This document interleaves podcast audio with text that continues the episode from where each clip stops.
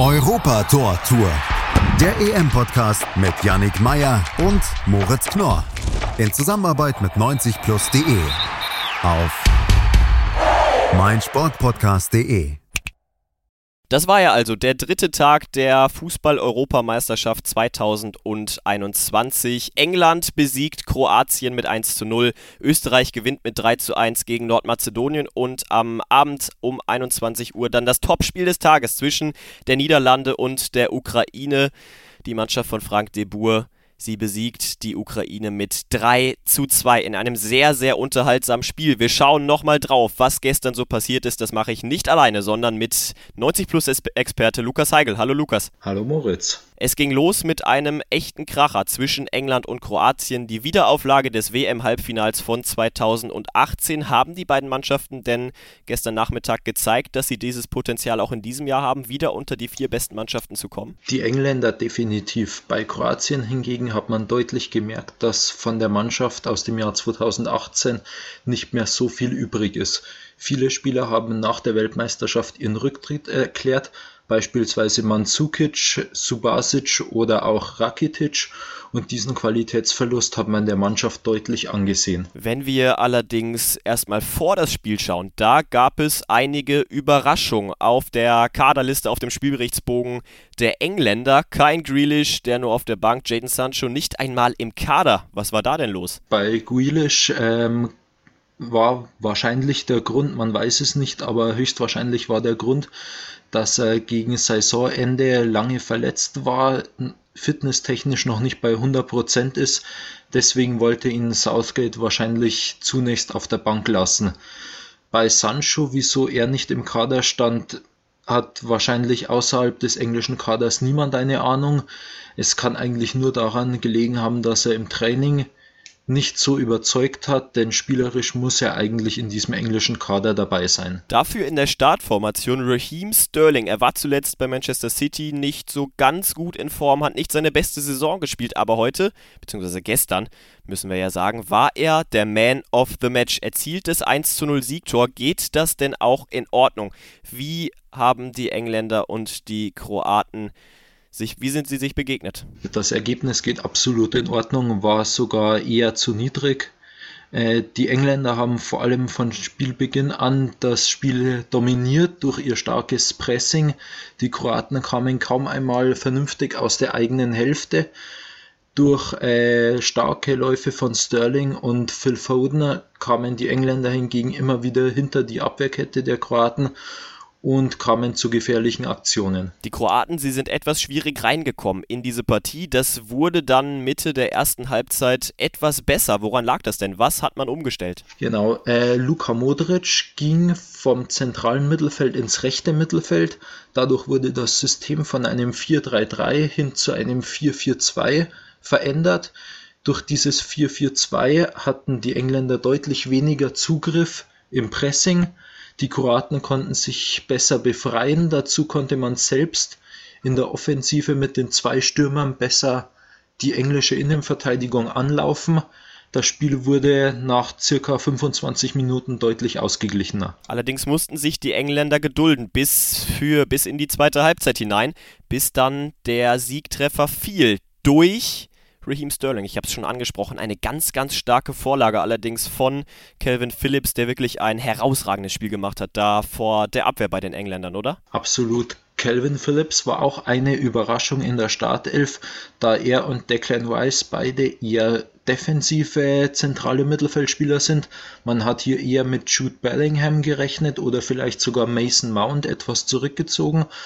Aber ähm, Calvin Phillips hat seine Nominierung eindeutig bestätigt durch eine sehr starke Leistung. Und das Spiel ja im Londoner Wembley Stadium mit Zuschauern und man hat wirklich gemerkt, was das für einen Unterschied macht. Also diese Stimmung, die dort geherrscht hat, das war schon allererste Sahne und was glaubst du, kann es für die Engländer mit diesem Heimvorteil ganz, ganz weit gehen in diesem Turnier? Ja, wenn man bedenkt, wer noch alles gefehlt hat bei den Engländern und wie klar überlegen man trotzdem den Kroaten war, also beispielsweise in der Innenverteidigung Harry Maguire, links hinten hat Kieran Trippier, ein gelernter Rechtsverteidiger, gespielt, weil beide Linksverteidiger angeschlagen waren. Im Mittelfeld hat Jordan Henderson gefehlt, Grealish wird noch eine wichtige Rolle spielen, vielleicht auch ein Sancho. Also das kann wirklich weit gehen für die Engländer. Zwei Mannschaften, die eher nicht zum Favoritenkreis zählen werden, das sind Österreich und Nordmazedonien. Die beiden im zweiten Spiel des Tages aufeinander getroffen. 3 zu 1 gewinnt Österreich am Ende verdient? Fragezeichen. Ja, verdient war der Erfolg durchaus. Man hat den qualitativen Unterschied im Kader einfach deutlich gemerkt. Wirklich gut haben die Österreicher mir allerdings trotzdem nicht gefallen, auch wenn der Sieg verdient war. Franco Foda, der österreichische Trainer, wird ja immer wieder kritisiert für seinen ja doch relativ langweiligen Fußball, wenig Innovatives dabei. Hat man das heute gemerkt oder war die österreichische Nationalmannschaft auf dem Weg der Besserung? In meinen Augen hat man das schon stark gemerkt. Aus dem Zentrum kam quasi überhaupt keine Gefahr. Nahezu ausschließlich versuchte man über Halbfeldflanken hinter die gegnerische Kette zu kommen.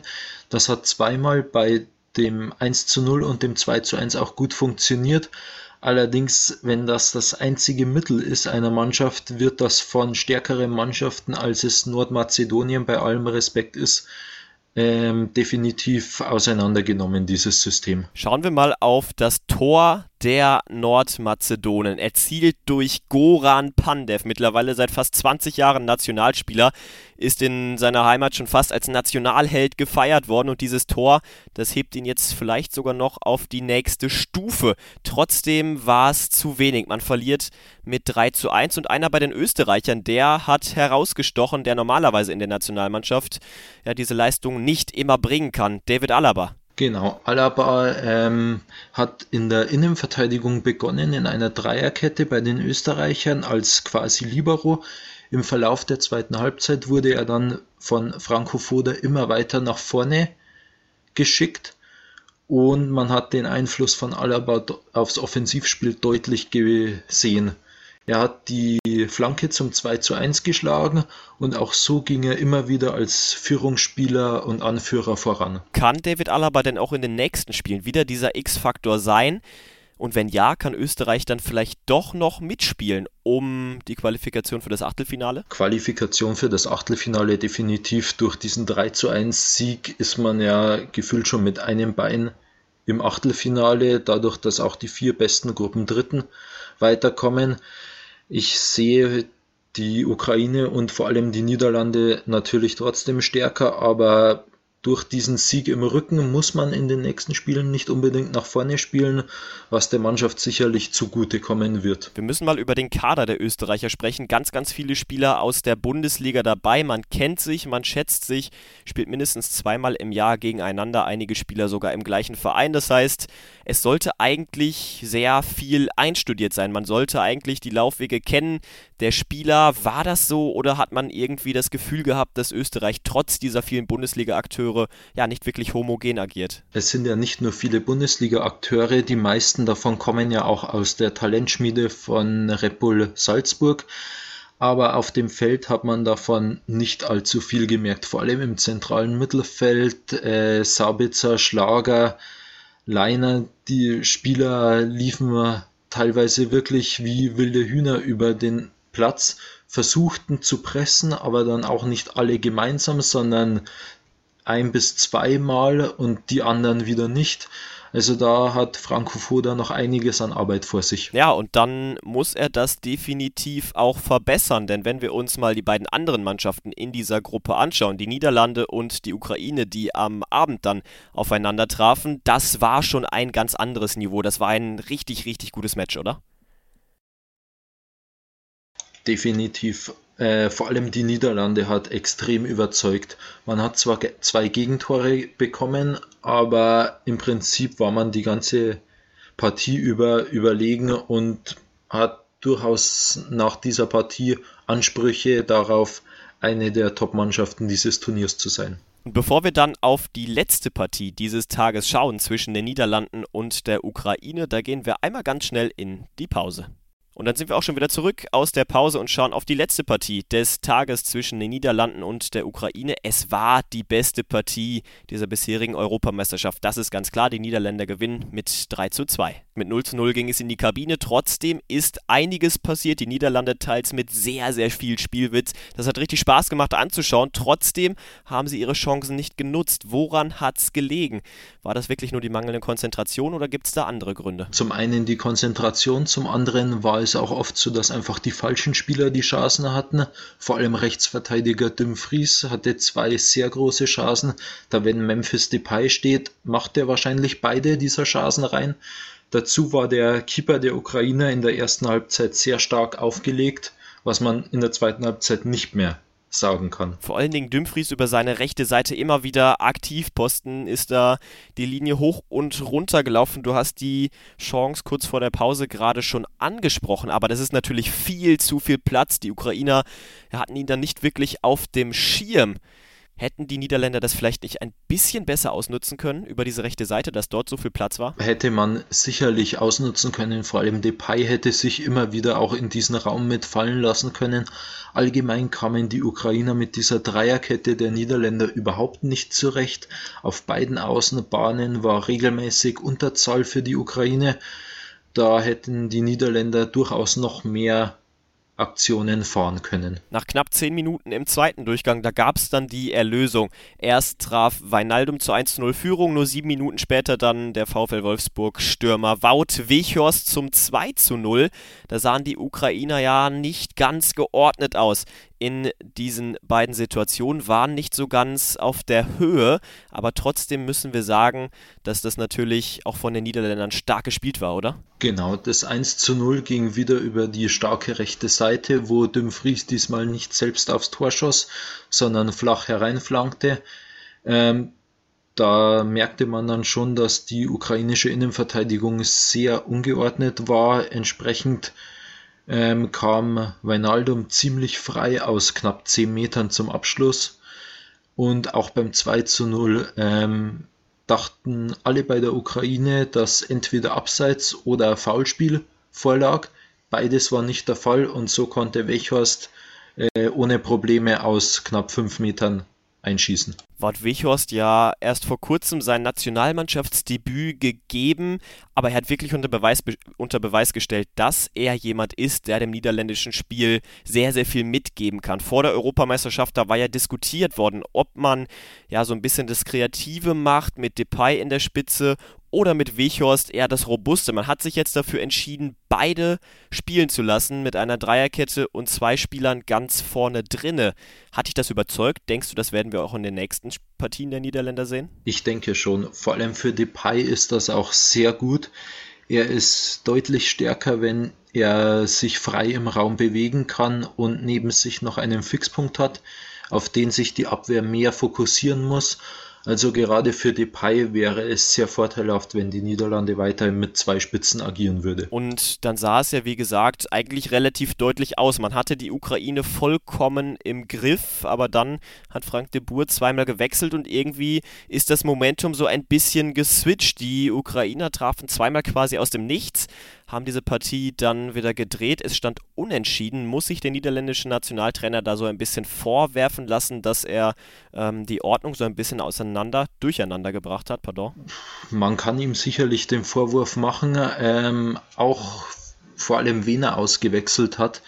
Äh, das wirkte schon so, als hätte er die Partie im Prinzip schon abgehakt und mit den Gedanken äh, schon bei der nächsten Partie gewesen.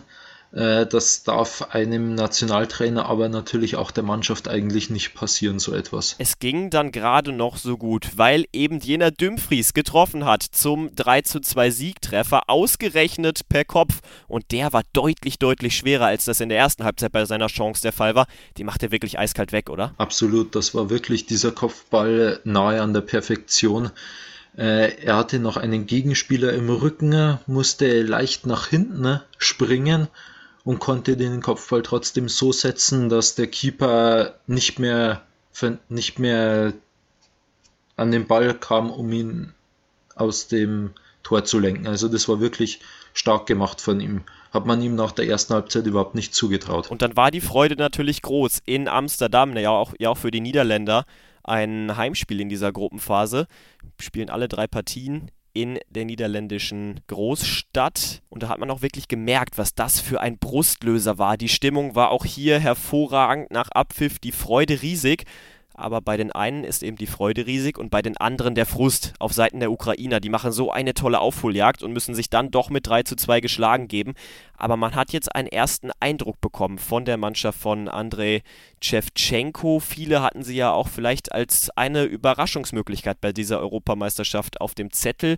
Glaubst du, das kann der Fall werden nach dieser Leistung? Was traust du ihnen noch zu im weiteren Turnierverlauf? Ich traue ihnen einiges zu. Ähm, dieses 3 zu 2 ist natürlich bitter. Auf der anderen Seite, wenn die Niederlande so weiterspielt, werden sie gegen Österreich auch gewinnen und dann hat die Ukraine eigentlich nichts verloren durch diese Niederlage. Ähm, ich gehe stark davon aus, dass sie als Gruppenzweiter ins Achtelfinale einziehen werden und mit etwas Glück, das hat man heute bzw. gestern gesehen, äh, kann die Mannschaft gegen nahezu jeden Gegner mithalten. Auch in der Qualifikation haben sie ja schon gegen Portugal sich durchgesetzt als Gruppenerster. Also das Viertelfinale oder sogar das Halbfinale ist definitiv drin. In dieser Gruppe C geht es weiter am 17. Juni, am Donnerstag mit den Partien zwischen der Ukraine und Nordmazedonien und der Niederlande gegen Österreich. Die Österreich die erste Partie dann um 15 Uhr am Donnerstag. Die Niederlande empfängt Österreich um 21 Uhr desselben Tages. Ihr kennt das ja schon aus den vorherigen Folgen. Wir küren immer einen Spieler des Tages, nachdem das ja am ersten Spieltag bei nur einer Partie relativ einfach war, ist es heute mit drei Partien des Tages ja doch etwas mehr oder sind etwas mehr Spieler, auf die man achten muss. Für wen hast du dich entschieden? Wer war dein Man of the Day? Ähm, das war in meinen Augen relativ klar Calvin Phillips von England.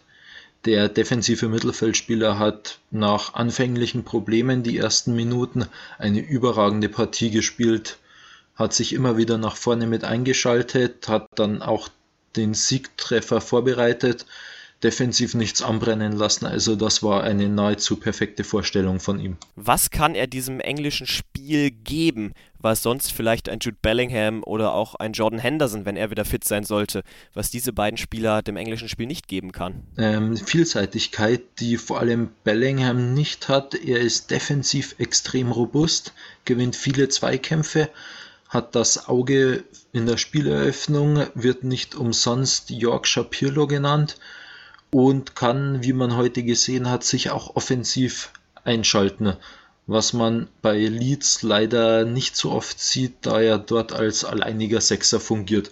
Aber heute hat man gesehen, dass er defin definitiv offensiv auch seine Qualitäten hat. Das zweite Spiel aus dieser Gruppe D, das findet dann morgen um 15 Uhr statt und damit machen wir den Bogen auf unseren Ausblick auf den morgigen Tag. Um 15 Uhr empfängt Schottland Tschechien. Auf was können wir uns freuen? Ich denke, wir können uns auf eine für die äh, Namen der Partie offensiv geführte Partie freuen. Von den Namen her würde man ja eigentlich denken, dass beide Mannschaften eher abwartend agieren, eher über den Kampf kommen. Allerdings sind sie in dieser Gruppe durchaus schon unter Druck. Im Prinzip müssen beide gewinnen, um eine Chance aufs Weiterkommen zu haben, denn Kroatien und England sind die großen Favoriten. Der Verlierer dieser Partie ist im Prinzip schon ausgeschieden. Außerdem dann morgen noch im Laufe des Tages der Auftakt für Robert Lewandowski und die Polen. Der neue Bundesliga-Rekordtorschütze möchte den ersten Dreier in der Gruppe E einfahren gegen die Slowakei. Was wird das für ein Match? Die Polen sind hier sicherlich favorisiert. Die Slowakei ist ein, eines der eher kleineren Länder bei diesem Turnier. Allerdings ist die Slowakei vor allem defensiv sehr stabil um den äh, Spieler von Inter Mailand, Milan Skriniar. Also da muss Polen schon aufpassen, wird auf eine massive Abwehr treffen und ähm, muss versuchen, Robert Lewandowski möglichst gut einzusetzen. Dann morgen das Topspiel des Tages um 21 Uhr. Von den Namen her geht es da, ja, doch fast nicht größer. Spanien, der Europameister von 2008 und 2012, spielt gegen Schweden. Schweden ohne Slatan Ibrahimovic, der ja die Europameisterschaft verletzungsbedingt verpasst. Aber was kann trotzdem drin sein für Schweden gegen Spanien? Auf dem Papier ist Spanien natürlich klarer Favorit. Allerdings wird sich vor allem zeigen müssen, wie diese ganze Corona-Thematik die Spanier beeinflusst. Die Mannschaft hatte ja einige positive Fälle, hat vorsorglich sogar eine zweite Nationalmannschaft aufgestellt, sollte die A-Mannschaft äh, nicht rechtzeitig zum Turnier aus der Quarantäne kommen. Also da wird sich zeigen, wie sehr diese ganze Thematik die Mannschaft beeinflusst. Sollte das keinen Einfluss haben auf die Leistung, werden sich die Spanier hier relativ klar durchsetzen. Wir können uns also freuen auf drei hoffentlich spannende Partien am heutigen Tag zwischen Schottland und Tschechien, Polen und der Slowakei und Spanien und Schweden. Wie diese drei Partien dann gelaufen sind, das erfahrt ihr morgen bei Europa Tor Tour, dem EM-Podcast von meinsportpodcast.de und 90 plus. Lukas, ich danke dir, dass du hier warst und mit mir nochmal auf die Spiele geschaut hast. Und ich bedanke mich bei euch, liebe Zuhörer und Zuhörerinnen, fürs Zuhören. Ihr wisst, wo ihr euer tägliches EM-Update bekommt, nämlich hier bei Europa Tortur. Danke und bis zum nächsten Mal. Ciao. Europa Tor Tour. Der EM-Podcast mit Yannick Meyer und Moritz Knorr. In Zusammenarbeit mit 90plus.de. Auf meinsportpodcast.de